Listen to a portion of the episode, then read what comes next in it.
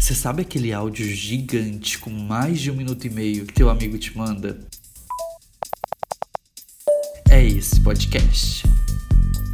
Aqui no Arraso, a gente não vai se aprofundar sobre nenhum tema, mas vai dar aquele gostinho na profundidade de um pires.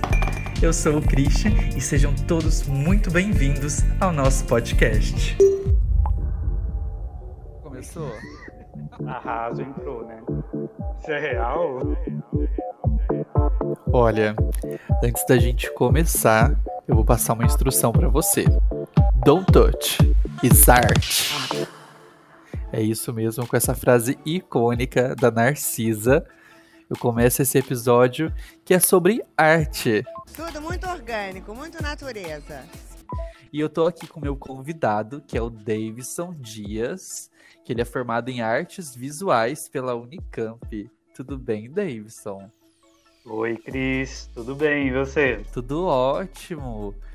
Seja muito bem-vindo a esse podcast. E para começar, eu queria que você se apresentasse, pode ser? É, queria agradecer em primeiro lugar, Cris, pelo convite. É, eu sou um ouvinte assíduo do seu podcast. Ele é bem bacana, eu gosto muito. Me apresentar um pouquinho, então, eu sou Davidson Dias, eu nasci em Minas, tenho 30 anos. Desses 30 anos, 10 morando aqui em Campinas, onde resido atualmente. Como você disse, sou formado em artes visuais. E antes da graduação em artes visuais, eu me graduei em filosofia também.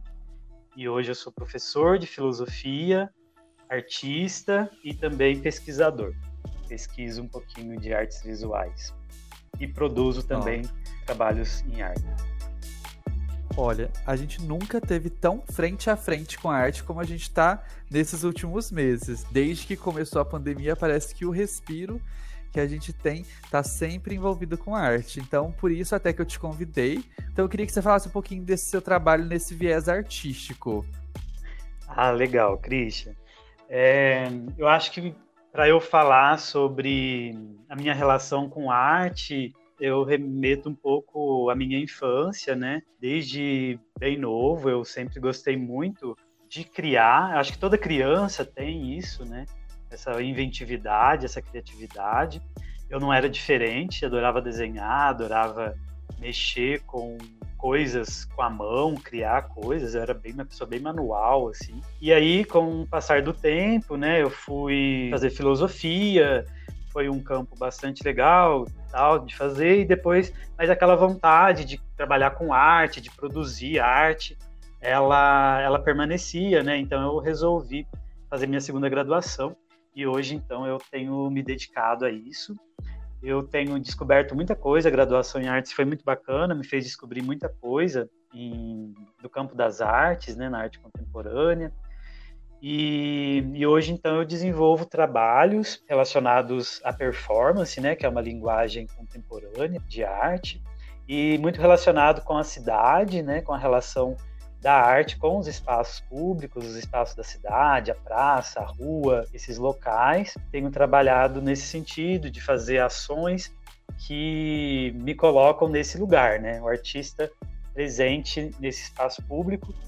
Utilizo geralmente meu corpo, né? Meu corpo interagindo com esses espaços e tenho criado, produzido e investigado nesse campo, Christian.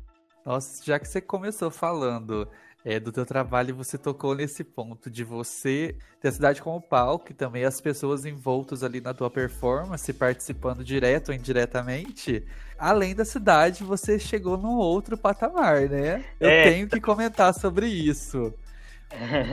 Essa é uma história bem bacana. Acho que você já pegou o que, que eu queria dizer que você fez uma performance e ela não ficou só no espaço físico de, de onde estava acontecendo, né? Como que foi isso? Eu acho essa história o máximo. Sim, Cris. Essa história ela é bem legal mesmo, eu costumo contar ela bastante. É, porque ela é resultado de uma coisa que é bem presente né, na criação artística, que é o acaso, né? É uma coisa que eu não contava, não foi planejado por mim, não foi algo que eu planejei, aconteceu, né? Mas assim, para contar essa história, é basicamente isso, né? Como eu falei, eu faço uma investigação da arte na cidade, as relações do corpo do artista em relação à cidade, as pessoas que também estão vivenciando essa cidade, né? E uma das ações que eu fiz foi no centro de Campinas, né, que é onde eu moro, e é um lugar que eu acho super interessante para desenvolver trabalhos artísticos, pela potência do lugar, pela dinâmica e pela pluralidade de pessoas, né, que ocupam aquele lugar. E aí, esse era um projeto, era o meu projeto de TCC, e a ideia era ir para o centro de Campinas e lá desenvolver uma ação que a gente chama de ação de longa duração, né? Eu fiquei oito horas no centro de Campinas, é, parado no mesmo lugar, é, segurando uma enxada, né? Tinha uma questão com a questão do trabalhador, o trabalho com a cidade, também a relação do trabalhador rural, né, e a cidade, coisas assim. E a ideia do trabalho era justamente essa, né? Provocar essa, esse estranhamento nas pessoas de verem, de verem uma pessoa parada ali durante um período longo de tempo, né?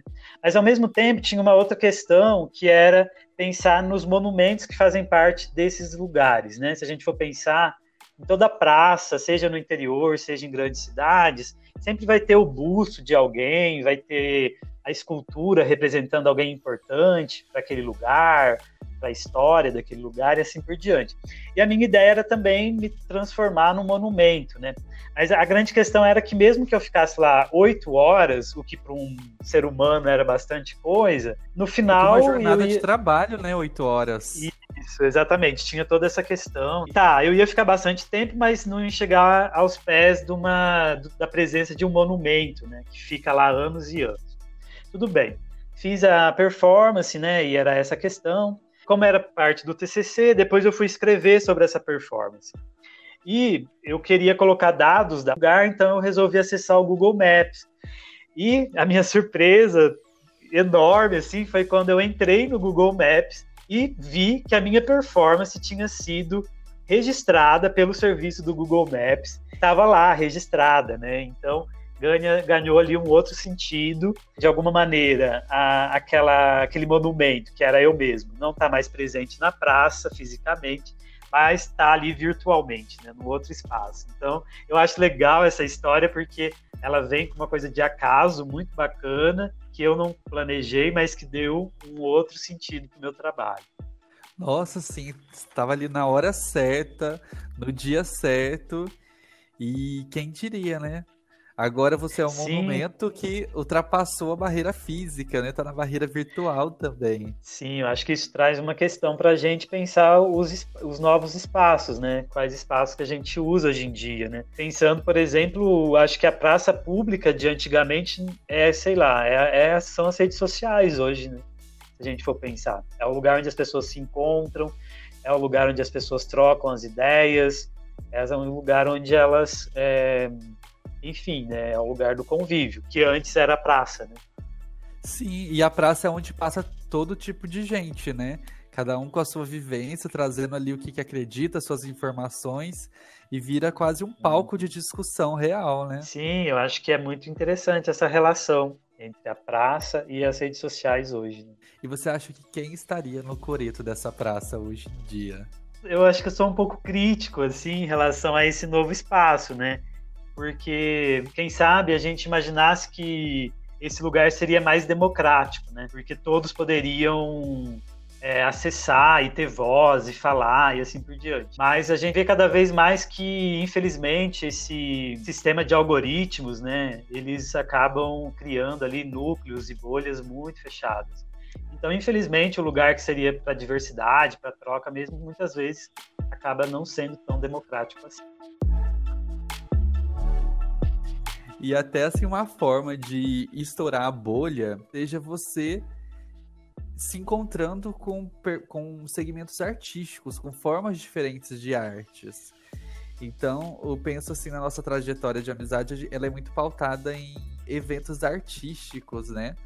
E de diferentes assim proporções e formatos e públicos diversos. Eu acho que isso é uma coisa legal de você sair da bolha e descobrir o que está acontecendo ali, como aquela a, a, determinado grupo está se manifestando. Eu vejo a arte muito dessa forma. Nossa, sim, com certeza, Cris. Bacana da arte é que, num sentido, ela sempre tenta trabalhar em, em lugares que a gente não está acostumado, né? Então, assim, eu acho que se a gente está acostumado com o nosso dia a dia, com o nosso cotidiano, com as nossas ideias, quem sabe a arte seja esse meio que faz com que a gente veja novas possibilidades de vida, né? Novas possibilidades de existência, novas possibilidades de ser, de, de existir nesse mundo, né? Acho que a arte ela, ela gera e ela tem esse poder de inovação, né? Ela é muito criativa, ela é vital, isso é bem real, Cris. Eu acho que a arte, ela tanto no, no fruir da arte, né, quando você consome um produto artístico ou uma situação artística, isso ela pode te possibilitar encontros com outras pessoas que pensam diferente de você e também te possibilita experiências que diferem daquilo que você já fazia anteriormente, né? Eu estou lembrando aqui de uma de uma experiência que a gente teve faz um oh. bom tempo aí. Acho que foi, nossa, Cris, foi lá em 2013, quem sabe? Olha só, faz bem tempo que a gente se conhece, né? Faz, faz mesmo. Nossa, qual que você tá lembrando? Que agora eu fiquei curioso. Então, acho que quando você começou a falar disso, me veio muito forte essa lembrança, que foi a oficina de dança circular que a gente fez. Você me convidou para fazer, inclusive. Nossa, sim, gente. E foi uma coisa que quando eu, eu me inscrevi para participar e te propus, eu nem fazia muita ideia do que, que se tratava, sabe? Eu falei, gente... Nossa, sim, era muito isso. Acho que a gente foi dança circular, né? Eu também nunca tinha tido uma, é, contato com isso e foi uma coisa assim, uma descoberta, né? Para mim foi uma grande descoberta. É, foi uma experiência muito bacana tanto nos dois sentidos que eu falava, né? Tanto de conhecer pessoas que muito diferentes da gente, né? Pessoas de outras de outros lugares, de outras idades, com outras visões de mundo, até aquela aquele modo de ser coletivo, né? Que era a dança circular, que é uma dança coletiva. Sim, ela, para quem não sabe, a dança circular ela, ela remete um pouco a, a tipo a ciranda de roda, né? Pelo sim, menos sim. a visão que eu tenho, só que é uma dança que eu acho que dá para se comparar com um caleidoscópio. Pela forma como ela se cria, o desenho dela em si, ela se amarra. Gente, é uma coisa assim surreal. Sim. Foi muito curioso, porque você, você tinha o contato físico das pessoas que estavam do dos, dos seus lados, dando a mão. Você tinha aquele contato visual com quem passava ali por você, você estava acompanhando a música, a instrução. Nossa, foi uma, uma explosão de, de sensações ali no meio daquela dança circular. Gostei dessa sua imagem, Cris, um caleidoscópio, né? Eu acho muito isso. Uma coisa meio mandala, né? Uma coisa meio circular. Essa ideia bonita do círculo, né? Que congrega, que não tem começo nem, nem fim. E eu lembro também muito das cores, né? Eles trabalhavam muito com tecidos, com com cores bonitas, enfim, eu acho que era isso mesmo. É é, foi uma experiência muito muito integral, né? Que integrava o olhar, integrava o toque, integrava a, a música. Ah, foi muito bom. É, eu me lembrei quando a gente começou a falar da arte. Nossa, agora pessoal, a gente já, já, já tivemos assim vários momentinhos assim ligados com a arte, né? Porque teve a virada cultural que a gente também se encontrou nela. E foi uma coisa totalmente intensa, né? Foi uma questão de que era um show por metro quadrado, praticamente, né? Sim, Cris, eu estava pensando quando a gente você me chamou para conversar, né, aqui sobre arte, pensando que a nossa trajetória ela é marcada por esses é, por essas experiências artísticas, né? O que é muito bacana, né? Que a gente é, compartilhou momentos muito muito bons e a virada cultural, acho que foi do ano, foi do ano passado, né? Foi, foi 2019. Isso. Foi uma experiência muito legal também de muitos encontros, né? Porque a gente se encontrou um pouco por acaso também, no primeiro show, inclusive, e depois a gente ficou até o último praticamente. E ao longo desses shows a gente foi encontrando muitas pessoas, né? Nossa, foi. E foi descobrindo, né, músicas e manifestações ali ao longo de todo o evento. Ai, gente, que saudade de uma virada cultural. O que mais assim que você tem de lembrança que você vivenciou relacionado com arte? Eu costumo dizer que eu sou um ratinho de exposição. Tanto de exposição como de teatro também, essas coisas, é uma coisa que faz parte da minha vida, né? Por eu trabalhar com isso, mas também por, por eu gostar muito, assim, né? Ter uma admiração muito grande. Acho que um, uma das experiências mais marcantes da minha vida, assim, com a questão da arte também, foi uma exposição, né? Eu acho que São Paulo, cidade de São Paulo, ela tem essa característica de ter exposições impressionantes, né? importantes e muito bonitas, muito bem feitas. E eu tenho um artista visual que eu gosto muito. Ele se chama Leonilson, inclusive eu deixo aqui como uma referência para as pessoas que estão ouvindo. Procurem esse artista, ele tem um trabalho muito bonito, sensível, é um trabalho de intimidade, é, sobre amor, enfim, é uma coisa, um trabalho bonito e sensível. E era aquela coisa, né? Eu via os trabalhos dele por livros, né? É, reproduções ou na internet. Ah, em 2018, fiz, é, houve uma exposição desse artista, do Leonilson, no Centro Cultural Fiesp, aí em São Paulo.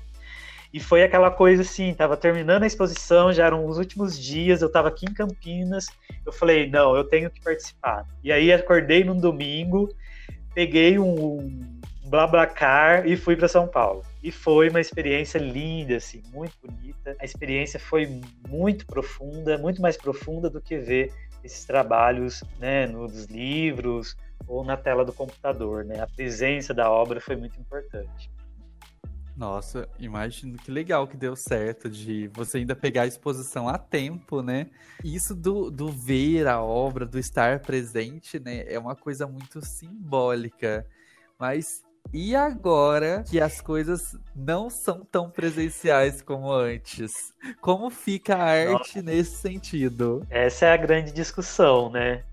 Esse é o grande momento que a arte está se repensando o que a gente viu foi um grande movimento de artistas, de músicos, de atores migrar para esse meio digital. Né? As lives, esses, esses, trabalhos. O que eu achei que foi muito importante, né? Porque nesse momento, né, onde a gente não pode estar presente nesses eventos, numa exposição, num show, esse movimento que a arte fez para ocupar esses, esses outros espaços foi muito importante.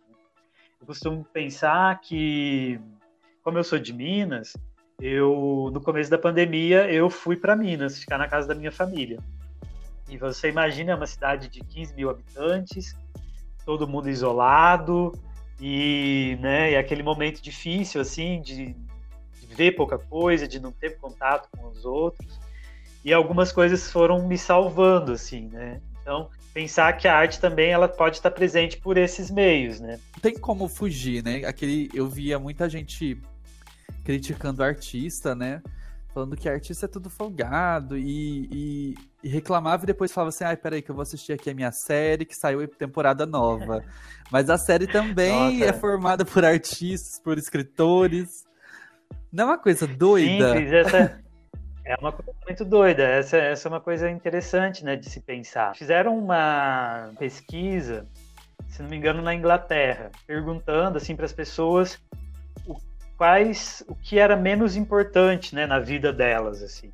E por incrível que pareça, a, a maioria das pessoas o que ganhou foi a arte, né? A arte ficou como uma coisa menos importante. Mas, como você está falando, né, Cris, eu acho que agora, na, na pandemia, a gente foi percebendo que a arte ela tem um papel muito importante na nossa vida, né?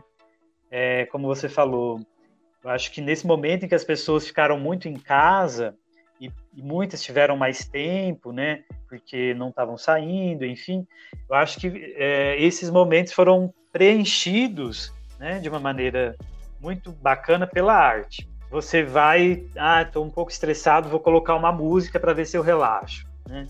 Ou quero animar, quero fazer uma faxina, coloca a música também. É, de repente Nossa, quer ver um filme, né? Então, assim, acho que a arte ela está muito presente. Né, na nossa vida. Quem sabe agora, né, depois da pandemia, as pessoas comecem a perceber isso, né, mais claramente. Eu espero, pelo menos. Sim, eu também tenho essa expectativa, porque não tem como você fugir da arte e você não quer fugir da arte, né? Ainda mais, ó, quem tá escutando aqui tá pelo, pelo, por uma plataforma de streaming, tá recheada de artistas e cantores e obras maravilhosas aqui do ladinho, fácil de pesquisar, né? Então, é o que, que preenche de fato a nossa vida. Mas nesse, nesse, tempo que você ficou lá em Minas, você teve alguma coisa assim que você assistiu, que te marcou? Teve um filme que me cativou muito, sabe? Foi um filme que me pegou assim, é, me deixou muito eu não esperava, na verdade, que ele fosse aquilo. Acho que isso que é o legal, né? O filme chama-se Cabra Marcado para Morrer. É um filme, é um nome forte, né? É um filme brasileiro e é um filme que eu já ouvi falar e eu sabia que era importante para o cinema nacional. Eu estava com ele no meu computador e uma noite eu falei, sabe, aquele final de noite assim, falei, é agora, vou assistir o filme. E aí foi aquele impacto, sabe? Eu acho que não tem outra palavra para descrever a minha experiência do que um impacto muito grande e assim Sabe quando você não espera e de repente você tá no outro lugar, assim, aí você sai do filme e fala, meu Deus, o que aconteceu comigo? Eu fiquei com muita vontade de reassistir o filme, então acho que eu assisti ele umas três vezes, só durante a quarentena, sabe? Nossa, eu fiquei curioso para assistir esse filme agora. Teve uma série também que eu assisti, brasileira, que tá no catálogo da Netflix, que é a coisa mais linda que se passa no Rio de Janeiro. É uma série assim que é uma del delícia de assistir. São protagonistas mulheres fortes e cada um com a sua personalidade, com as suas vivências, com os seus enfrentamentos. Também é uma série assim que me pegou de jeito, sabe? E agora que acabou a temporada, eu já tô ansioso para ter uma próxima e eu nem sei se tem previsão agora de gravar uma próxima temporada. Essa sensação é gostosa e ao mesmo tempo dá uma aflição, né? Que você quer que tenha mais e, e às vezes você não sabe quando vai sair, mas esse gostinho de quero mais é muito bom. Você acredita, eu, eu fico com a sensação que os personagens eles existem, sabe? Que eu posso, que eu vou conseguir ligar e perguntar, e aí, como que tá agora o bar? Como que tá isso? E não existe, é, é. é tudo ficção. Sim, a ficção é uma coisa impressionante, né? É, eu, eu tava ouvindo uma live esses dias e aí a pessoa falava justamente isso. Era uma, uma psicóloga falando sobre seriados. E ela dizia assim que ela gostava de seriados em que ela sentia os personagens muito que os personagens eram muito reais, assim, sabe? Que era isso que você falou, sabe? Parece que você vai sair e vai encontrar ele no bar. Ela falava, ela falava, eu gosto desse tipo de personagem, né? Que, que não é tão né? Que ele tá ali, ele é uma coisa que que que é real, né? Uma personagem que tem seus é. dramas, que tem suas questões. Que erra, que acerta e foge ali dos clichês, né? De personagem. Ah, eu também gosto Sim. assim. Eu sou ruim para decorar nome de personagem, mas eu acredito ali que eles fazem parte do dia a dia, que eu vou sei lá, eu vou num dia no dentista e na, na sala de espera eu viro pro lado, encontro ali e continuo ali o episódio. Acho que, que demonstra faltou. que é uma série bem escrita, né? Que é uma série bem pensada. Ou demonstra que a, esse isolamento já tá mexendo com o meu psicológico, né? pode ser também, pode ser também. Um ponto assim interessante da gente falar é que quando a gente pensa de arte, pelo menos eu, assim, de fora desse universo artístico, porque eu já cheguei a fazer algumas experimentações no, no meu âmbito ali de, de motivação pessoal, mas não estudado para isso, como foi teu caso. Por exemplo, eu já fiz um projeto de Lamb então eu espalhava algumas mensagens pela cidade e era legal ver a, a, reação, a repercussão disso das pessoas que viam, né? Elas não sabiam que era eu, mas é muito gostoso. E eu me lembro gente... desse trabalho também, Christian. Eu acompanhei o processo. Sim, é ver... aí tá vendo? Você tá sempre ligado de, de uma certa forma, né? E foi uma coisa diferente, né? Ocupar a cidade de, de um outro jeito. Que querendo ou não, ela também faz parte ali de você. O, o teu endereço na cidade, ele não pode se resumir ao teu CEP. É, eu acho muito legal. É, o, eu pesquiso a cidade, né? Eu pesquiso esse lugar, que é o lugar comum, né? Que é o lugar da coletividade, né? De estar junto, como a gente estava falando, né? No começo. E eu acho muito legal também essas iniciativas, né? De pessoas que, que, fazem, é, que fazem trabalhos é, como com pessoas que gostam de arte, pessoas que, que veem na arte uma possibilidade de comunicação, né? De expressão daquilo que sente, daquilo que, que pensa sobre o mundo, né? E eu lembro do seu trabalho, eu achava ele muito bacana, porque ele trazia uma mensagem para as pessoas, né? Que encontravam na rua. Sim, era em forma de lambe, com frases curtas, né? E que brincavam no lugar que elas eram colocadas e também com situações ali cotidianas. Mas assim, eu consigo ver uma certa divisão entre o se fa fazer uma experimentação de arte e de fato assim ser um artista que vivencia aquilo, né, como o teu caso. Você sente assim que às vezes as, as pessoas têm dificuldade de ver dessa forma? Ah, isso é um drama pra gente que é artista, né? A gente pra gente que é um trabalhador da arte, né? Eu costumo eu ultimamente tenho me apresentado não como um artista, mas como um trabalhador da arte, assim. Porque o drama que eu me referia era mais ou menos esse, né?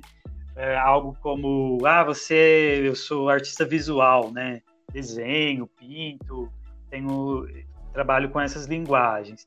E é muito comum alguém chegar para você e pedir, ah, faz um desenho meu, faz um autorretrato. É, faz um desenho tal, é, e aí, tipo, eu te divulgo, tem muito isso, sabe? Tipo, faz um desenho para mim que eu divulgo o seu nome no meu Instagram, alguma coisa assim. E, e, a gente tem muito, muita dificuldade de lidar com isso, né, enquanto artista, porque há uma certa desvalorização do trabalho do artista, né? O artista não é visto ainda como um trabalhador, como uma pessoa que se especializou naquilo, se profissionalizou e, e faz daquilo o seu trabalho, seu meio de subsistência, né, no final das contas. Não quer dizer que por você amar essa sua profissão, que você vai fazer tudo por amor, né? Exato. Você vai pagar teu boleto ali com amor. O cartão do amor, não esse débito você não passa. Ainda não e é uma questão é, eu acho que é uma questão meio de, de visão, né, que as pessoas têm da arte, né? Por exemplo, como a gente estava citando, os vários exemplos que a gente tem de contato com a arte agora na pandemia, né? Você ouve um álbum, você vê um filme, você lê um livro, você assiste uma peça, né? É, enfim, mas dificilmente você pensa que por trás daquele trabalho tem, né, tem daquele produto, daquele, daquele daquilo que você está consumindo enquanto arte, tem um trabalhador, né? Tem alguém que se dedicou, que produziu.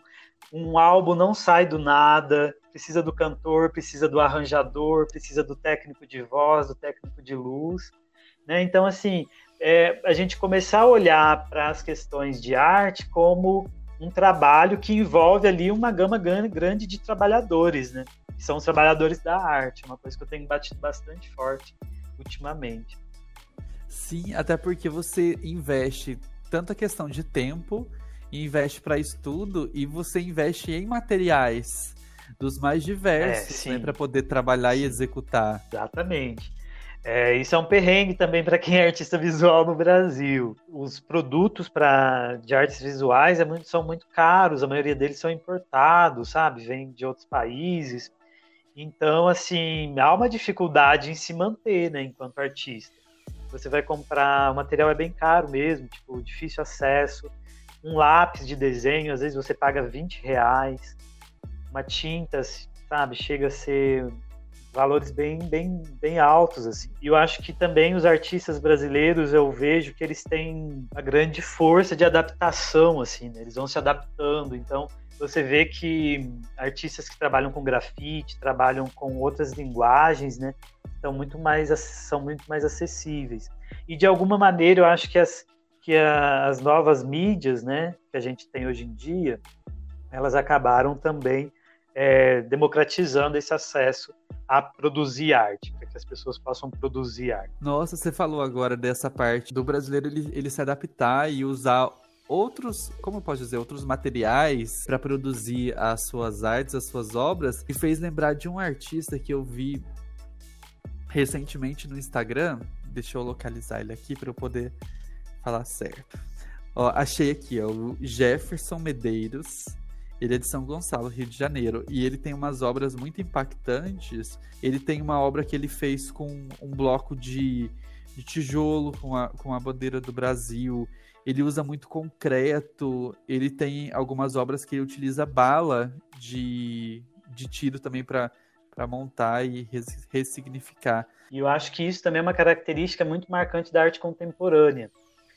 Porque o que a arte contemporânea fez é, que eu acho que é uma grande uma grande conquista assim da arte, sabe? Quebrar um pouco, acho que ainda tem muito que se fazer ainda, mas se quebrar um pouco aquela ideia de que é arte só aquilo que está no museu, sabe? Ou é arte só porque é pintura a óleo, sabe? E assim, as pessoas se manifestam e produzem arte de várias maneiras, né? E eu acho que é muito redutivo, a gente reduz muito quando fala que só determinado tipo de manifestação artística pode ser chamado de arte arte. As outras coisas é arte popular, é arte na IA, sabe? E então acho que hoje em dia é isso, a gente tem, sabe, trabalhos incríveis com e aí que é legal, né? Você vai ver o, que manda ali é, é a criatividade, né? É, é é, é, a, é, a, é a força poética que pode ter, né? Que a pessoa pode imprimir no material. Acho que hoje a gente na arte contemporânea está muito mais trabalhando com poética, com a ideia de poética, o que, que pode ser transformado em poética do que material, sabe? Ah, qual material você usou? Isso não importa mais. O que importa é se você criou uma poética em cima daquilo. Nossa, que legal. Não, não tinha olhado dessa forma, mas realmente, né? Porque é como se fosse muito valorizado o que está ali dentro do ambiente condicionado do museu, atrás de um vidro ali protegido por não toque. Isso é arte. E não pode tocar, tá? Don't touch, it's art. Don't touch the art, né? É, eu acho que a gente está indo muito mais para a experiência, né? Experienciar a obra, que transforma totalmente é, essa, essas relações acho que aí nos traz também para aquela questão que a gente estava discutindo agora há pouco, né? Que é a questão de como ficou agora a arte que tá, né? Que você não pode mais experienciar ela presencialmente, né? Por exemplo, tem museu que está fazendo é, exposição tour virtual, né?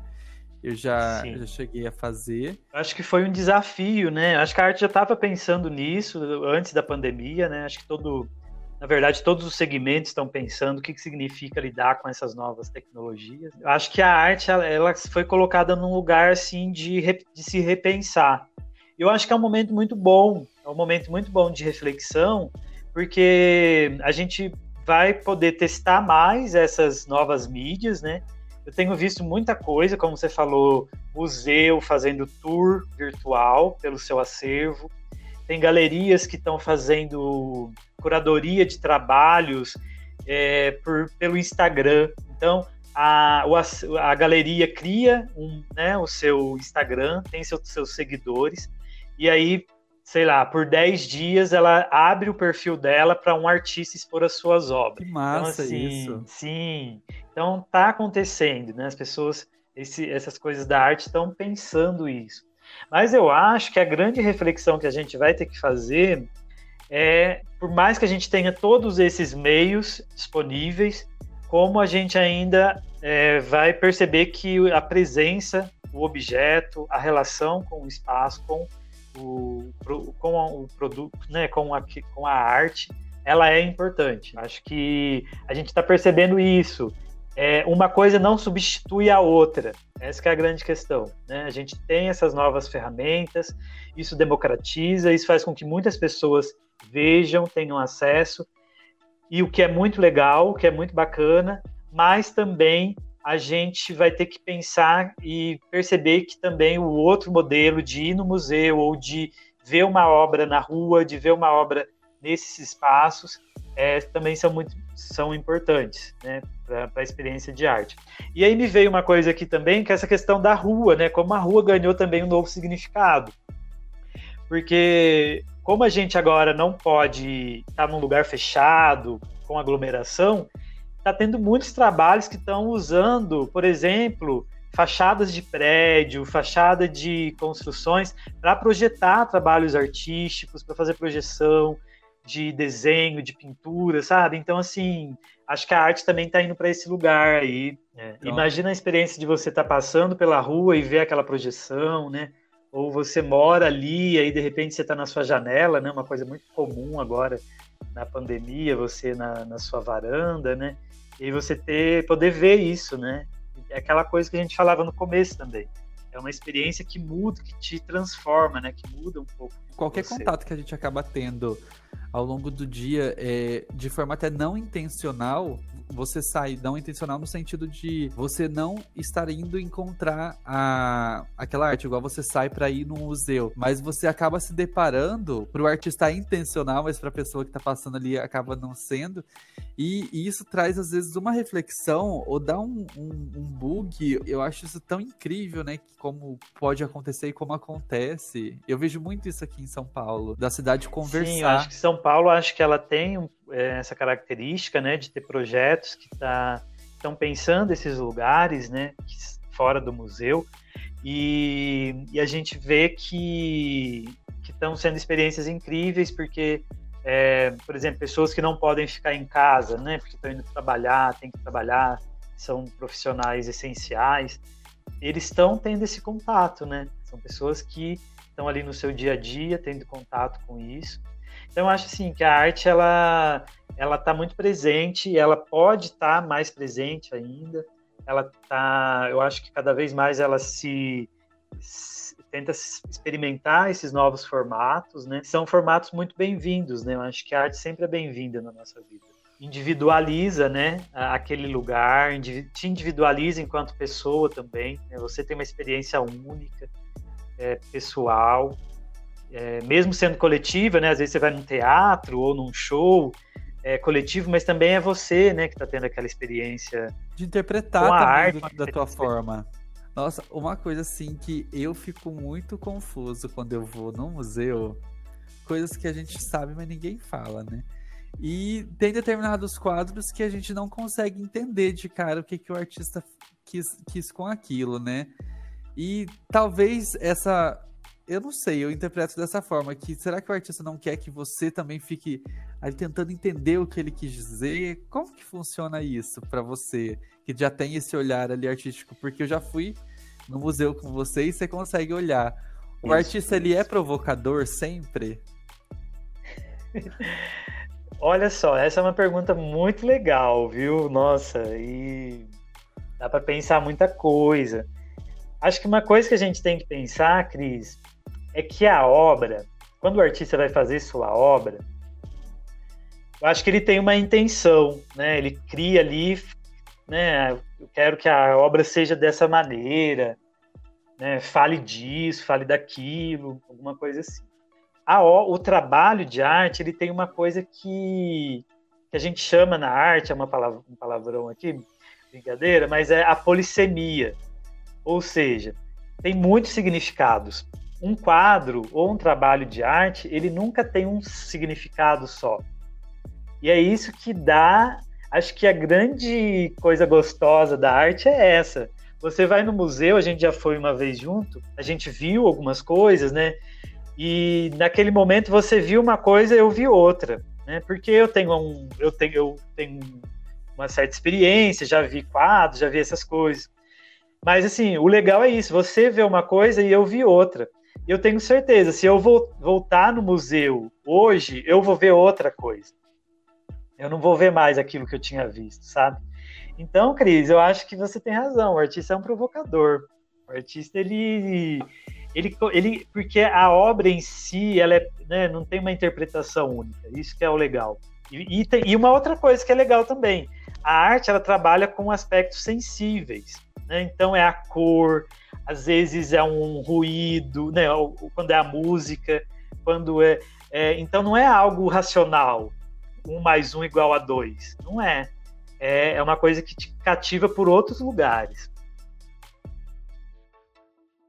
Uma coisa que me incomoda na arte é quando o artista ele não dá nome à sua obra. Eu não consigo lidar com ver aquela obra imensa e o escrito ali sem título. Por que isso? É, é, uma forma de, de, de zoar da minha cara, é uma forma de me provocar diferente. o jeito que ah, o artista provoca é diferente. Muito pelo contrário, eu acho. Acho que. Acho que. Se a gente for pensar, Cris, é... veja bem. Que é um nome, né? Por que você dá um nome para coisa? Seja aquilo que nos afasta, na verdade, da obra, se a gente for ver. Por quê? Porque é o seguinte, presta atenção, acho que. E eu também tenho isso. Você chega no, na exposição, Aí você não olha para o quadro, você quer saber o nome primeiro. Aquilo já te deu uma. É forma de certificar que você tá vendo certo. Eu vi Isso. recentemente no metrô do. Eu, eu tinha ido encontrar a Vivi do episódio passado para poder pegar o, o presente uhum. e a gente dar um passeio. E tinha as obras ali no metrô no metrô do, da Liberdade e tinha muito isso do sem nome, né? E parece que eu buscava o nome para me certificar que o que eu tava vendo tava certo. Exato. E, e, isso é engraçado, né? Porque na verdade você tá se afastando. Por isso que eu falei que às vezes o nome te afasta da obra, né? Porque aí você já vai com uma pré-intenção, você já vai com uma pré, né, com uma pré-imaginação do que seja aquilo. E eu acho que é legal, e isso é, uma, é um exercício que eu estou tentando fazer quando estou indo em exposição, é não olhar o título logo de cara, sabe? Vê primeiro, vê o que, que você sente, vê o que, que você vê, né? O que você. É, porque é isso, porque o, o nome é, é tipo um óculos que você coloca, sabe?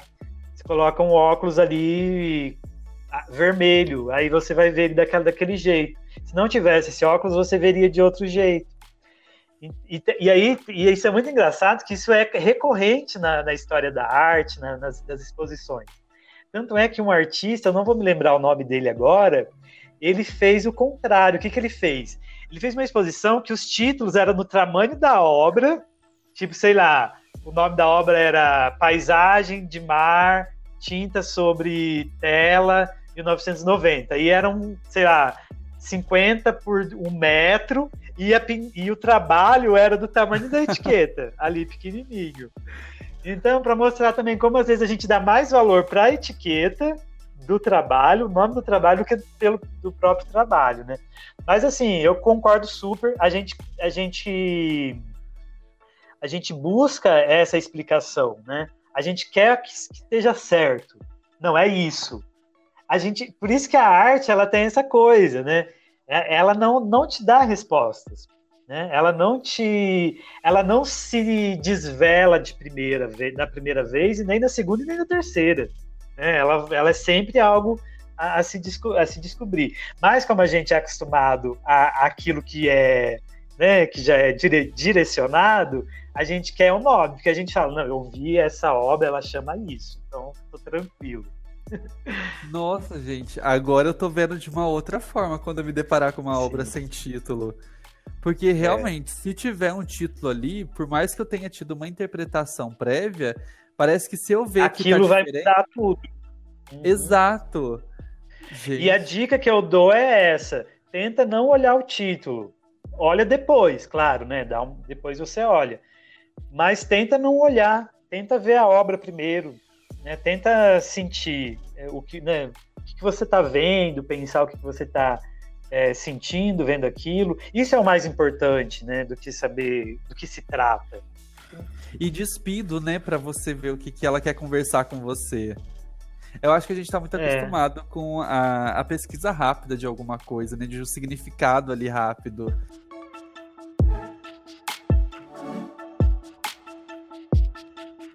E, amigo, é brega tirar foto. Peraí, vou voltar. Polêmica. polêmica agora. Você acha brega tirar foto com obra dentro de museu? Cris, isso também já foi uma grande discussão, viu? Dentro da, do meio artístico, no meio dos museus. Isso há uns 10 anos atrás era quase que um sacrilégio você fazer isso. Era muito mal visto. Nossa, para né, quem para os museólogos, para os curadores, que são o pessoal que e para alguns artistas também, e para os iniciados na arte, né, entre aspas. Isso era um sacrilégio. Imagine só, você vai, né, você tem a, a possibilidade de estar tá tendo essa experiência com a obra e você vai lá e faz uma selfie. O que é isso? Né? Mas isso já mudou, né? Eu acho que isso é legal porque é, demonstra que a arte também evolui, né? Caminha. Evolui não, esse termo é muito, muito perigoso, mas caminha junto com, com a sociedade, né? Tanto é, Cris, que muitos museus agora fazem campanhas da selfie. O MASP faz campanha da selfie. É, tire uma selfie, marque o MASP, sabe? Então Sim, isso já foi incorporado. Lá, né? E repostam, exatamente. Então, claro que aí tem o Merchan também, né? A questão do Merchan, mas hoje em dia isso não tem nenhum problema mais. Não tem. Claro que vão ter algumas críticas. A crítica que se faz é assim: é, se você vai no museu e tira selfie de todas as obras, mas não olha para as obras, é um problema. Né? Você não está interagindo com a obra. Mas se você vai, tá, tá, tá vendo a obra e quer ter esse registro para você, imagina, se joga, tira, faz a sua selfie, seja feliz com a sua selfie. Ai, que Com massa. Certeza. Eu já tava pensando assim, quantas fotos eu teria que arquivar do meu Instagram. não, não. Esse tabu já quebramos. Bom, Davidson, e um viés artístico que você tá muito ligado, que você tem trabalhado atualmente, é o de performance artística, né? E a gente que acompanha a performance, a gente vê ali o processo final, ela pronta, ela acontecendo, ela com as provocações, com as mensagens que você busca trazer. Mas como que é esse processo até chegar a ela? Ah, legal, Cris. Essa é uma pergunta legal também, porque eu acho que ela remete bem para isso mesmo, né? Para uma coisa que não é visível para as pessoas, né? Que é o processo criativo dos artistas. Eu brinco que eu sou um performer que faz uma performance por ano, mais ou menos. eu falo isso porque tem performances que são muito produzem muitos trabalhos, assim, sabe? Tem trabalhos é, bem frequentes, assim. Mas no meu caso não, meu caso é uma coisa mais mesmo demorada, assim. E o meu processo, Christian, ele vai muito de uma investigação do lugar. A minha grande preocupação é que o meu trabalho ele tem uma relação com aquele espaço, que não seja alguma coisa que eu criei na minha cabeça e cheguei lá e propus para aquele espaço, sabe? E aí vai ser uma coisa que não conversa com aquele lugar, né? Então, assim, o, o meu processo é muito esse: visitar o lugar, né? seja praça. Agora eu estou trabalhando muito com a paisagem rural também, com a natureza. Então, também estou indo muito para esse lugar. É, quando é na cidade, eu tento pensar como que as pessoas usam aquele lugar, como elas transitam por ali. Tento pensar também uma coisa que eu chamo de camadas históricas, né? O que, que aquele lugar representa? É, por exemplo, em Campinas, a gente tem um histórico de, da, da, escravidão, né? Então teve praças ali que, que eram pelourinho, que era onde os escravos recebiam castigos, né? Ou, sei lá, é a praça onde teve o comício de tal né, contra a ditadura, não sei quando tal. Então, assim, os espaços têm memória também, né? Então, eu, eu, costumo trabalhar muito nesse sentido. E aí, as minhas ações, elas procuram conversar com esses possíveis sentidos que o espaço tem. Nossa, que legal saber um pouco desse seu processo. Também para quem vê a arte final, a arte pronta, saber que o valor que ela tem, além do valor admirável, além do valor da mensagem, também não deixa de ser um produto, né? Para o artista. Sim, eu acho que. É, acho que pensar. é um profito, né? Igual você falou no começo. É, exatamente. É pensar o artista como um trabalhador também, né? Tá ali no meio da, da cadeia de produção, né? É, ele produz um produto também. Acho que hoje a gente tem essa ideia de produto um pouco precarizada, né? Porque a gente também associa produto àquilo que você compra e você tem, né? Mas assim, pensar produto para além disso também, né? Um produto que foi produzido por trabalho, é, mas que não se restringe a, a você adquirir, por, né? E aí você consome porque você pagou. Acho que tem outras formas de fruição desses trabalhos. Né? É até bom você, você salientar isso mesmo, que tem esse acesso, né? A, isso. As artes, é. a é, porque eu acho muito perigoso a gente pensar que a arte. Que a arte é inacessível, ah, é. né? Isso, exatamente, Cris. É, é, pensar que, que arte e cultura é um bem universal, que todos devem. Porque todos produzem, né? É, de alguma maneira, a gente está ali, né? né é, produz ou, ou, e também consome, é, frui a arte, né? Então, assim, é, pensar que todos têm direito a esse que para mim é um valor assim universal. Quero muito agradecer a tua participação nesse episódio de hoje e queria te convidar para você fazer uma curadoria de algumas artes, algumas manifestações artísticas lá no Instagram do podcast, para quem está escutando aqui, ver na descrição e lá também poder visualizar e poder conhecer alguns artistas. Você topa? Nossa, Cris, eu ia adorar. Incrível, vamos fazer isso sim, Cris. Eu acho que tem que usar essas novas mídias, fazer essa interação né, com novas formas de ver o mundo, de entender as coisas, nova e também novos artistas, né, novos é, artistas aí que trazem questões para a vida, para a gente refletir, para a gente pensar. Eu vou adorar fazer essa curadoria. E onde as pessoas te encontram para quem quiser saber um pouquinho mais do seu trabalho, querer conversar com você? É a hora de você jogar teu arroba. Meu Instagram é Davidson Dias. É, você pode me achar nesse arroba. E também eu tenho um, um site que tem algumas obras, é, alguns trabalhos meus. Ele se chama Cargo Collective barra Davidson Dias. Se você jogar no Google você acha. Ai, que massa. Eu também vou colocar então no Instagram essa informação para também ficar fácil, quem não tá tendo como anotar agora. Então, muito obrigado também para você que tá escutando até o final. E aí você também descobriu junto comigo que você pode tocar, que também a arte é para ser conhecida por todos, não é para ter essa barreira aqui não, viu, Narcisa?